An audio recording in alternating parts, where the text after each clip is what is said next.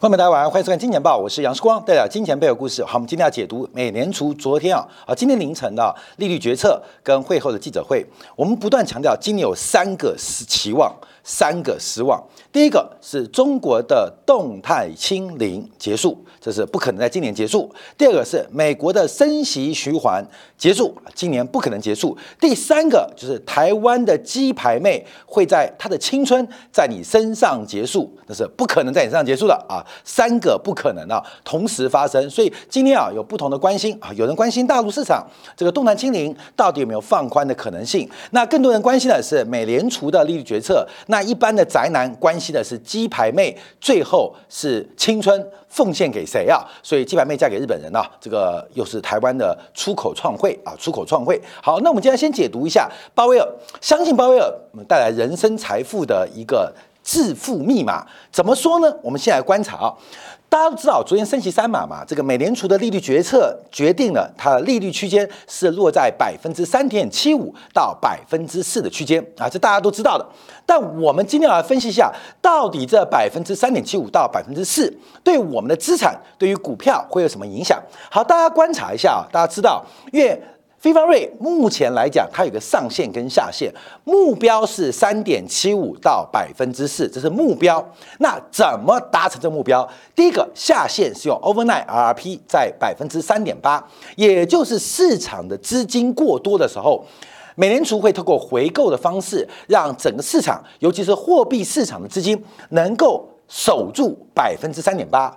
不要怀疑美联储的能力，因为它可以无限量回购，用百分之三点八无限量回购，也就是目前美联储把整个在今天凌晨调完利率呃这个价格之后，三点八变成地板价。那天花板是哪边呢？天花板是 IORB 是百分之三点九。我们今天提到百分之三点九这个 IORB，这是存款准备金利率，也就是银行它的头寸、它的钱、它的流动性，当无处可去的时候，可以存在央行的准备金账户。那美国央行就是美联储会给你多少？会给你百分之三点九的年化报酬。年化报酬百分之三点九代表什么意思啊？百分之三点九什么意思？就等于是二十六倍的本益比，就是二十六倍的 P ratio，关没有？就 P ratio 二十六倍，你要这样知道哦。三点九百分之三点九等于本益比是二十六倍，而且它是现金哦。随时可以提取哦，没有任何流动性的风险哦，而且是存在美国的央行里面，所以没有任何的交易风险，也没有对手风险，也没有作业风险，它基本上是完全无风险的，是二十六倍本益比，然后它的报酬率百分之三点九啊，百分之三点九。好，各位朋友，那股票怎么办呢？看你的股票啊，假如它的本益比高过二十六倍，我们就可以判断它是垃圾。它是属于垃圾等级资产，那二十六倍以内就安全吗？我们举一档例子为例啊，像一般投资人会观察股价啊，股价一百块，这是 P 嘛，然后 EPS 可能是五块钱，每股盈余是这个五块钱，所以我们换算出来的 P ratio 就等于二十倍啊，二十倍啊，对不对？那二十倍跟二十六倍来做对比啊。二十倍、二十六倍的对比，那好像感觉划得来哦。根本这是误区哦，因为上市公司每股盈余赚五块钱，它的分红通常不会来到五块钱，可能分红比例只有六成或是七成，甚至更低。但更高可能性不高，所以通常我们以台湾上市公司为例的话，大概是六成，每赚五块钱会分三块钱的现金分红出来啊，这平均值啊，所以真实的报酬率其实啊是百分之三，并不是百分之五哦。所以我们从另外角观察，你真正拿到的股息收入是三块钱，股价是一百块钱，所以你的本益比市盈率其实不是二十倍，是三十三倍。这样跟美联储的本益比市盈率才有比较空间，所以我们反过来观察，因为这样很复杂嘛。这既然会乘以一点六倍啊，或呃一点六倍，那我们就要把二十六倍除以一点六。好，我们再简单一点啊，等于股票你现在投这股票，本益比超过十五倍的都叫做垃圾。都是垃圾资产，因为你并不能永久保证你可以得到这个报酬率，而且会有交易风险，会有对手风险，会有流动性风险等等的一切风险都存在，还有价格风险哦。风险中最大的就是价格波动的风险哦。可是你把钱交给美联储商业银行，把钱存在美联储的保证金余额当中，每年可以拿到百分之三点九的报酬。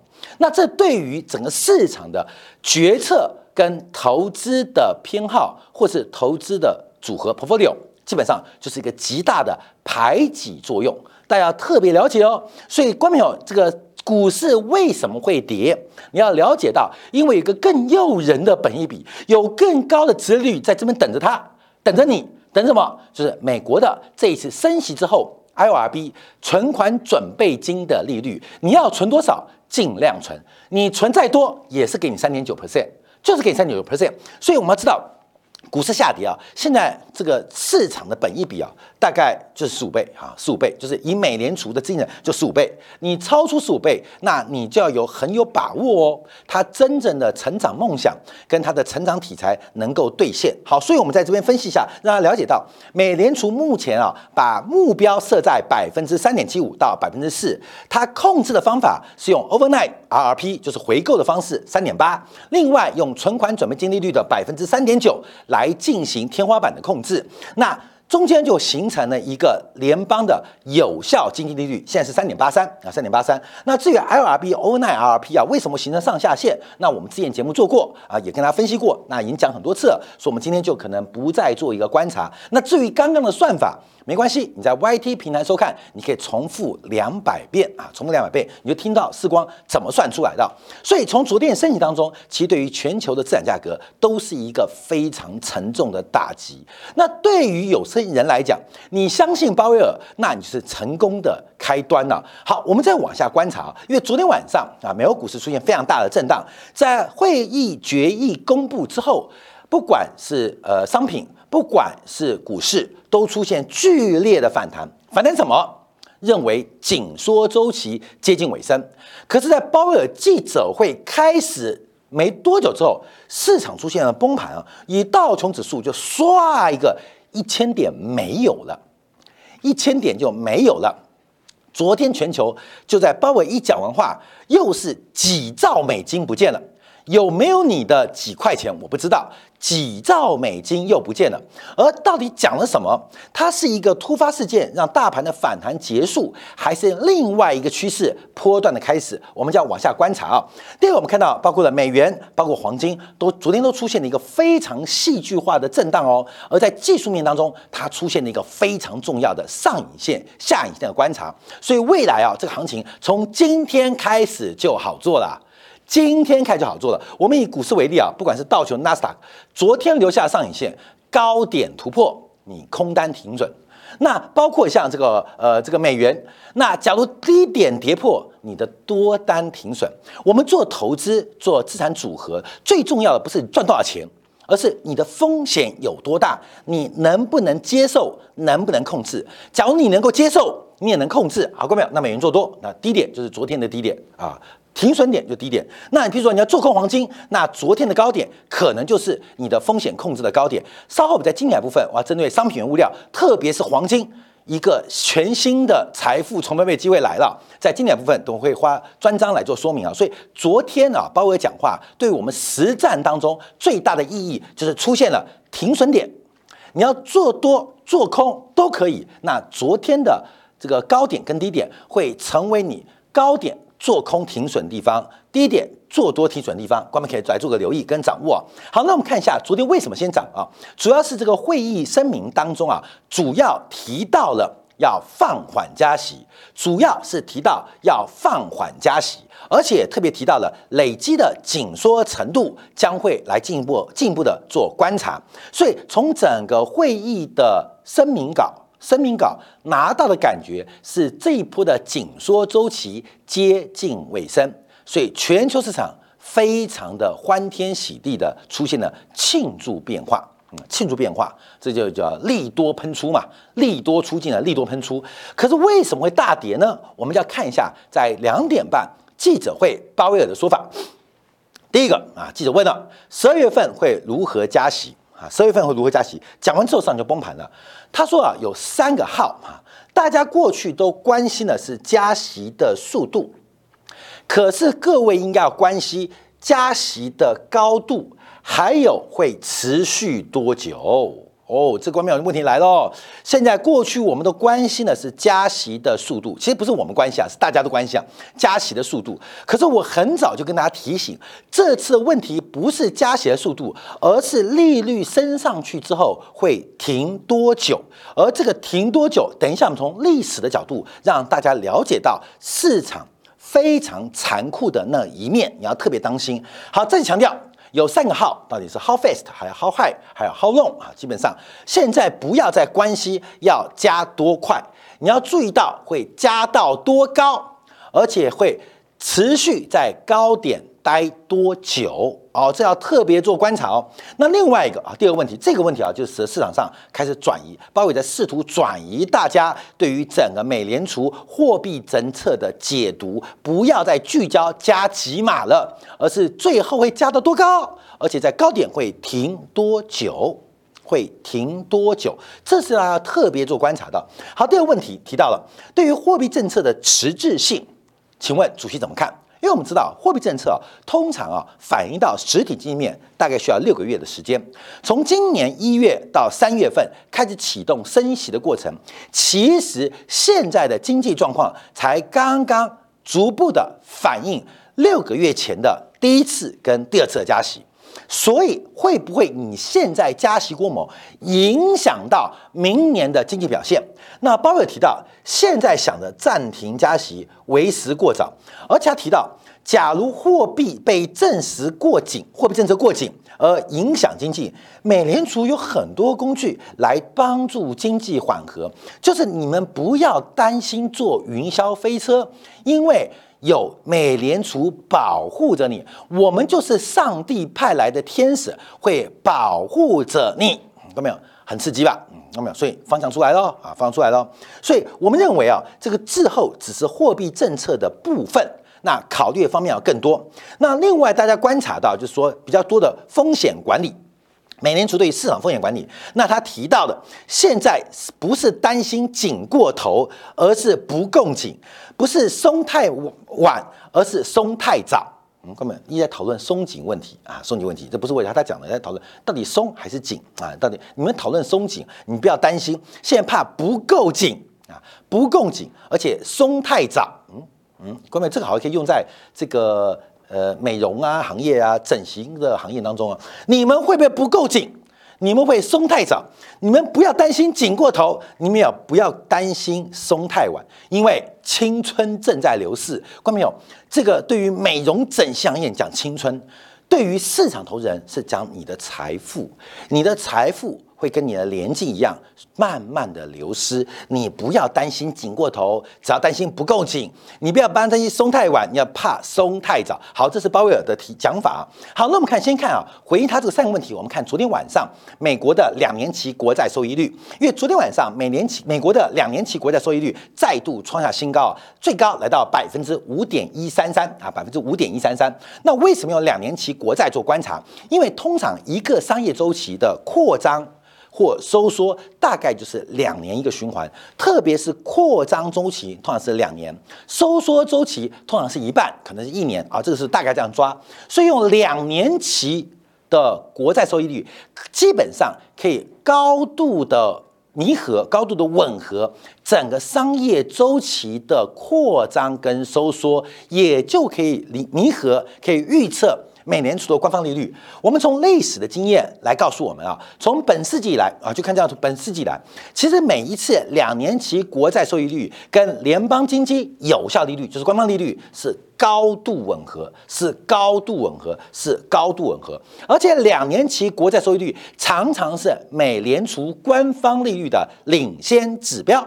领先指标，因为市场是有效率的，在效率市场，在强势效率市场的假说之下，其实市场的价格会把过去、把现在、把未来确认事情先做反应。你说怎怎么可能知道未来的事情？根本只有你不知道而已，只有你不知道而已。其实很多人知道，所以两年期国债收益率基本上从过去二十年的升息跟降息循环，基本上可以非常准确预测到。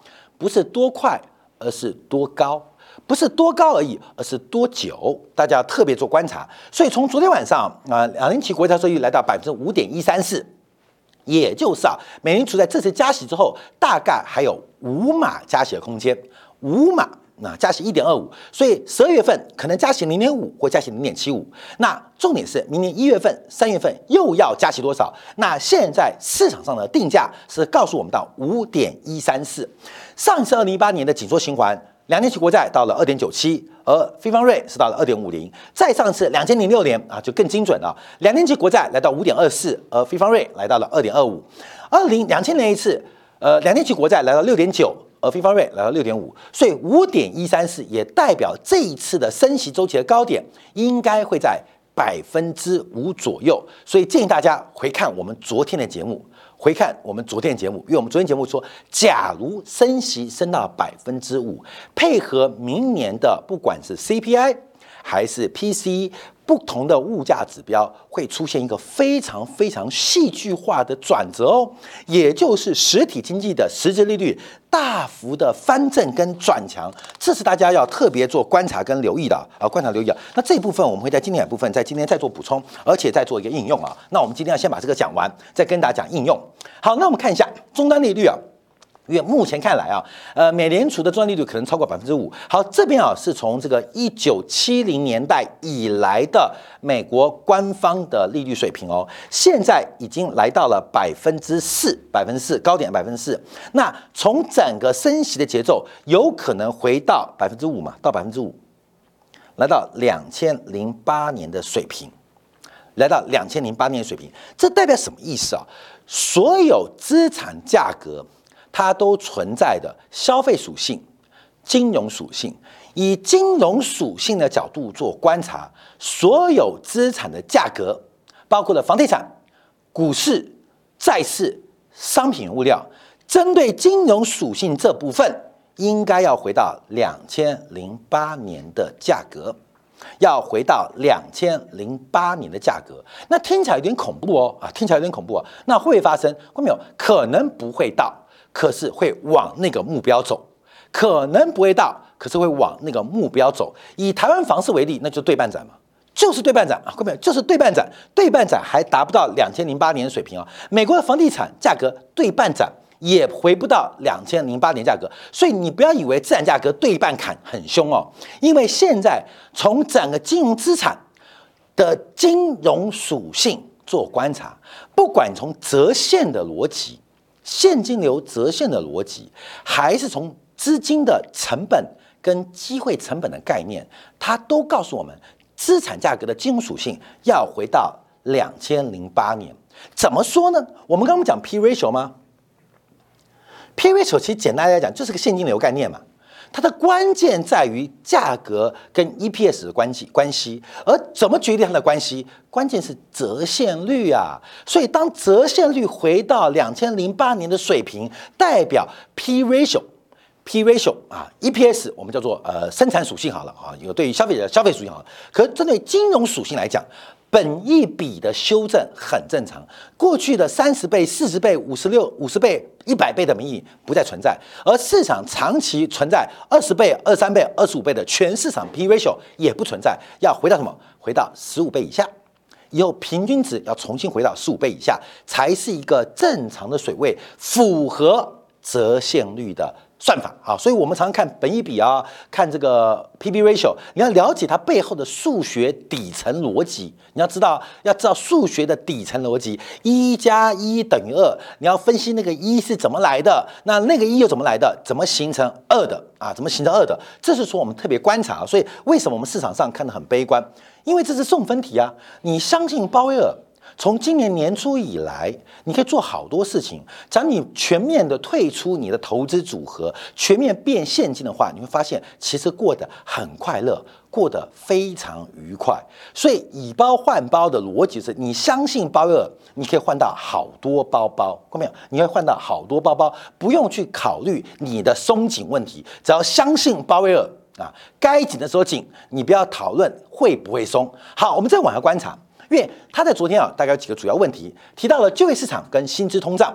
他说，目前呢，工资的上涨啊，还没有跟物价进行螺旋性的推升力量，就绑麻花嘛，你影响我，我影响你，那呃，我想退，但你不退，所以我们就一直螺旋线上涨。他说现在还没有，他认为还没有，可他认为一旦有了。就麻烦了，所以他极力避免工资跟物价形成的共伴效应啊，这是美联储现在最担心的。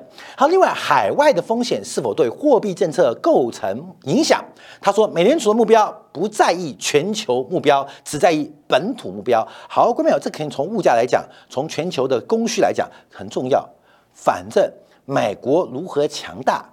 这是首要目标。至于你们如何可怜，那是你家的事情。好，第三个，加息加过头会怎样？他说：“你这是什么问题？加的越多，以后就降的越多嘛？你不要考虑这个问题嘛？你们不要一直问我松紧问题。你们这记者脑袋都有问题，一直问我松还是紧？到底要紧？什么叫紧？什么叫松？没有松紧问题，就是紧下去啊，就是紧下去。不仅，人要紧，皮蛋也要紧，紧到底啊！后面我们这几天我们说穿马甲。”啊，专门来讲，因为很多呃好朋友啊，新来的观众，他们不懂的货币政策啊这些东西，说听不懂，所以我们就举一个最简单的例子，就是穿马甲。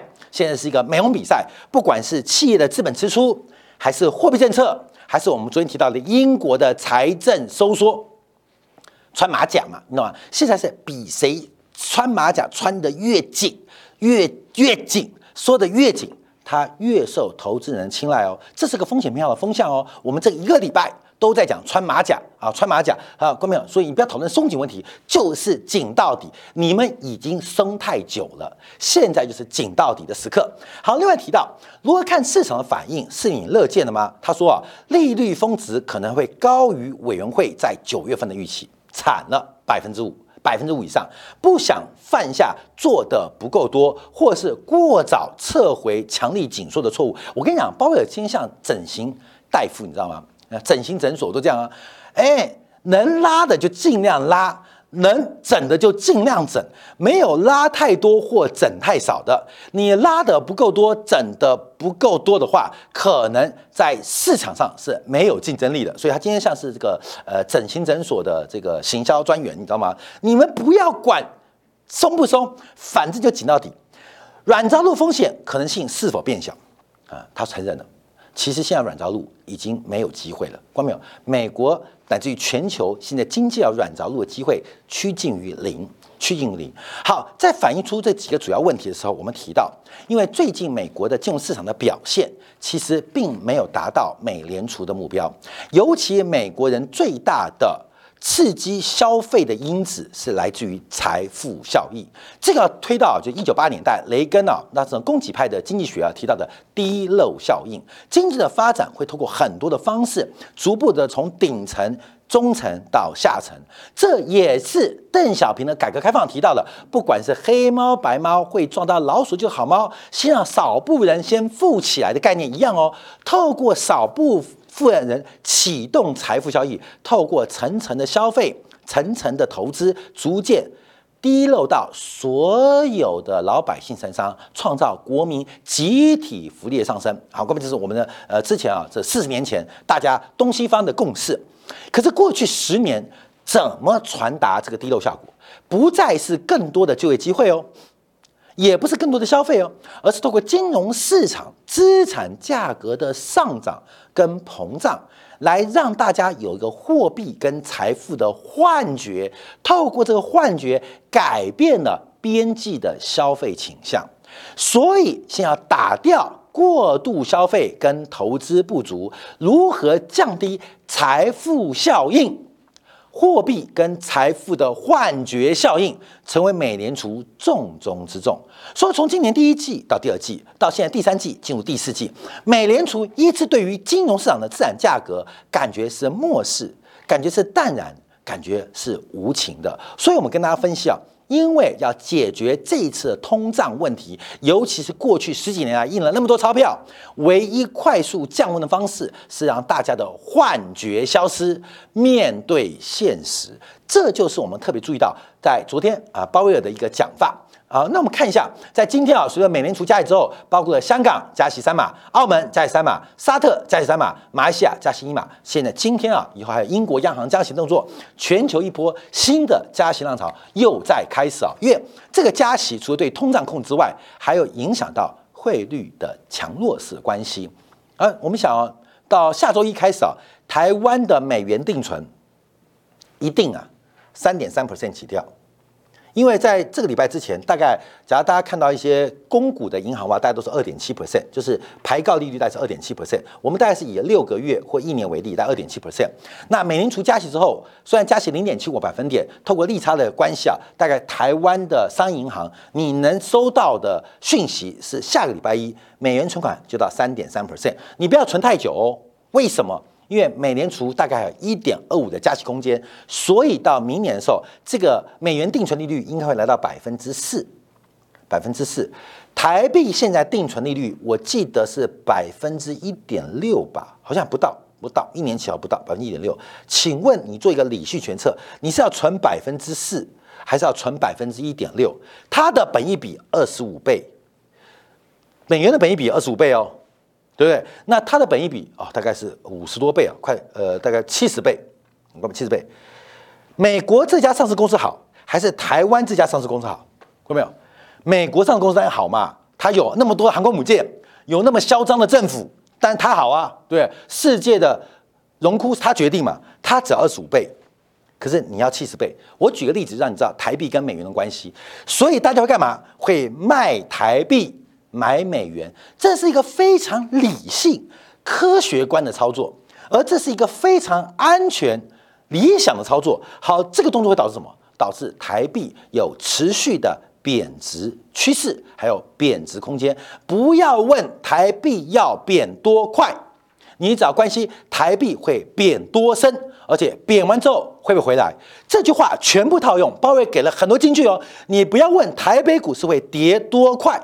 你要关心它会跌多深，而跌到了六千六，跌到了八千六，跌到了五千六，会待多久？很多人说：“哎呀，时光现在台股不跌嘞。”我讲这问题是：从一万八跌到一万七，就有人问我这个问题；从一万七就跌到一万六，又有问问题；从一万六跌到一万五，就人就有人看问我说：“什么时候戴维斯双杀？”等到一万五跌到一万四的时候，又有人问我说：“什么时候戴维斯双杀？”等到一万五跌到一万四的时候，又有人问我说：“什么时候戴维斯双杀？”从一万四跌破一万三的时候，还有人在问：“什么时候戴维斯双杀？”戴维斯很累，你知道吗？他每天都在双杀。看到没有？他杀完了啊，杀完了。等到有一天你发现，哦，我遇见戴维斯啊，他最厉害就是资产价格的双杀。看到没有？那已经杀完了，不要再问的问题。你不要问跌多快，你只要担心会跌多深，而且跌完之后什么时候才会反弹。你不要问台币会贬多凶，你只要想象台币会贬多深，而且贬完之后会不会反弹。全世界资产在昨天，鲍威尔提到了，再度提大家不要再问我 how fast，你要问我 how high，好 high，要 how long，又 high 又 long 哎，观众你懂吗？啊，又 high 又 long 哦，这是鲍威尔昨天的讲法，你们要特别观察啊。好，那我们看一下，这是我们昨天本来提到议题，就 IMF 报告，全球债务问题，在两千零八年之后。在欧债风暴之后，特别是新冠疫情之后，我们看全球的政府，因为为了刺激经济、挽住啊挽救这些经济瞬间的一些逆转，大举的开销，那这种赤字累积巨大的债务，所以为什么我们这几天在讲英国？就在今天两部分分析很多英国，感觉跟投资没关，其实跟投资有关。在利率大幅走高的背景之下，各国的财务负担会越来越艰困。在利率大幅走高的情况之下，经济放缓的脚步是必然发生的，所以税基流失的可能性也越来越大。我既要有收入，但我的支出不可免，那唯一方法就是税率的改变跟改制。所以，我们看到。不要看什么东西方、中美在对决，你看中国明年叫金税四起来了啊，这个追税追得凶了。我们看英国开始针对富人先开科税，对于部分产业苛征暴利税，全球加税不分东方西方，不分南方北方，都在出现一个趋势的改变，所以大家要特别当心这个变化跟发展。而最后我要提到，这就叫做中产幻觉，这叫做中产幻觉。我们讲收入，什么收入？我们都讲的是税后收入。你收入再高不重要，一旦碰到重税，你的收入都会被打平，都会被碾低。所以中产幻觉，过去冷战之后的中产阶级的觉醒，ETF 的投资啦，定期定额的投资数啊，过去二十年啊，到处遍地烽火啊，大家都呃习惯了，也听到了。跟他报告，这是一个重新回到奴役之路的过程哦，人类。有一个自然律的周期，而这个周期，不管物质文明如何的进步，不管科学的发现如何的惊奇，人类一个社会动物，它存在的阶级的必然性，跟它必然的矛盾性，而我们正在面对一个历史的时间窗口的转折，你要站对方向，不要再问松跟紧的问题，反正你就是很松。而不够紧，这是鲍威尔在昨天跟我们大家分享。好，感谢大家收看。我们稍后就要特别关注黄金啊，因为在昨天下来之后，这个市场的解读啊还是有点偏差。我们有另外的解读，让大家告诉啊，因为我认为黄金有可能跌回三位数字。为什么这样说？我们顺片刻在经典部分为大家今天来讨论一下破铜烂铁贱金属。